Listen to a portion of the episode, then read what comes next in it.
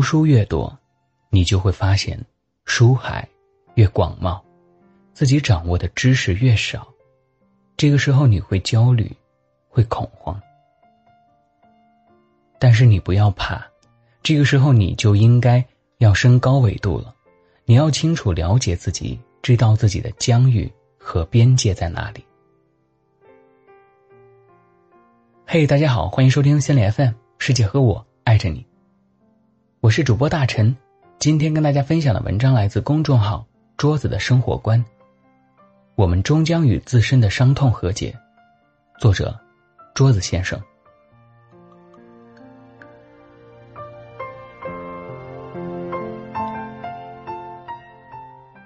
要说最近最火的国产剧《小欢喜》，一定当仁不让。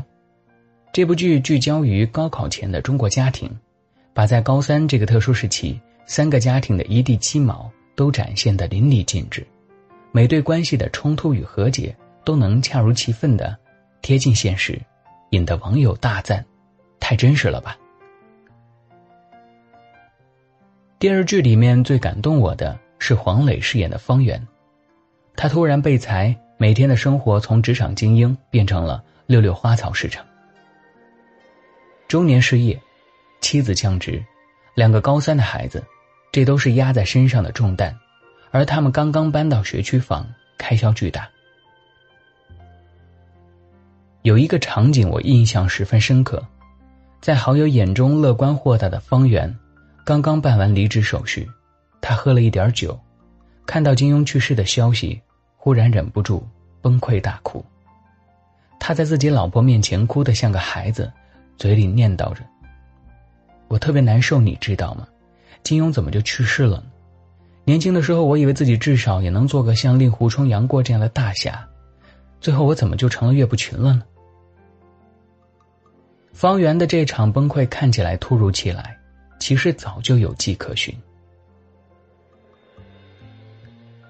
刚失业的那几天，作为一家之主，为了不让老婆孩子担心，他每天都要保持上班的作息，在商场溜一圈之后，再装作刚刚下班的样子回家。一面隐瞒，一面又要操心家里的未来，这是家庭压力。事业上升期突然被裁，面试处处碰壁，在职场上的竞争力甚至还不如一个刚毕业的大学生，社会地位从一个高学历的中产阶级垂直下降，这是职场压力。他参加活动的时候遇到了关系要好的发小，而那时的发小已经是。高高在上的区长，别人光鲜亮丽，而他却连工作都没有，这就是阶级压力。重重压力之下，金庸之死对他来说不过是最后一根压死骆驼的稻草。看似是被偶像去世的消息打击，实则是找个借口爆发了积攒已久的生活负担。这是每个中年人的缩影，被生活折腾的面目全非。还得挑着时间场合，才敢崩溃。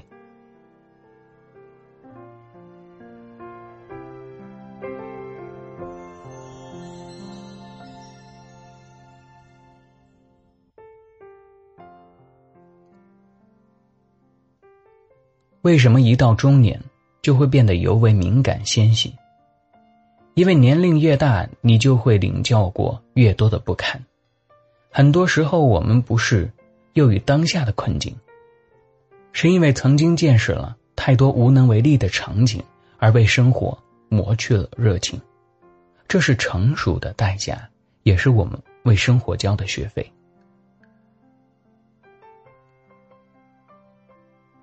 中年人听不得“危机”这两个字，我倒是觉得完全没有必要如此警惕。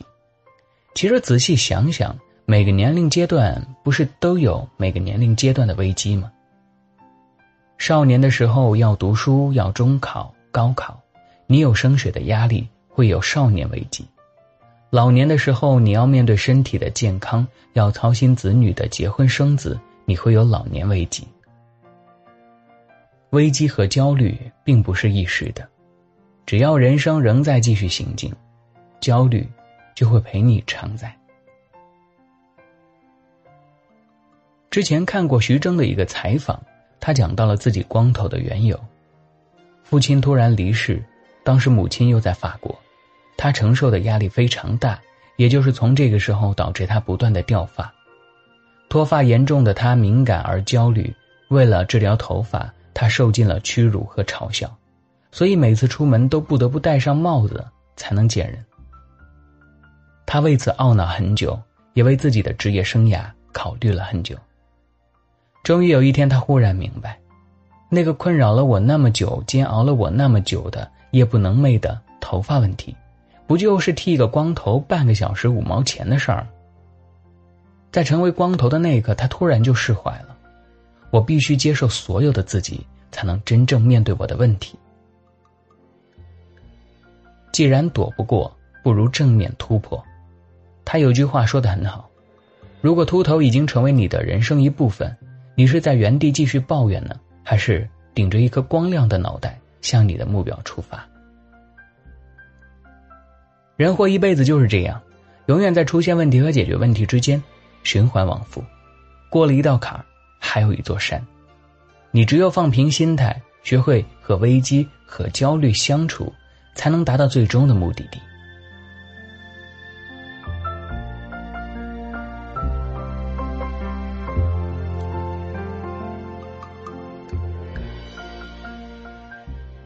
曾经有人问我，人如何才能不焦虑、不危机？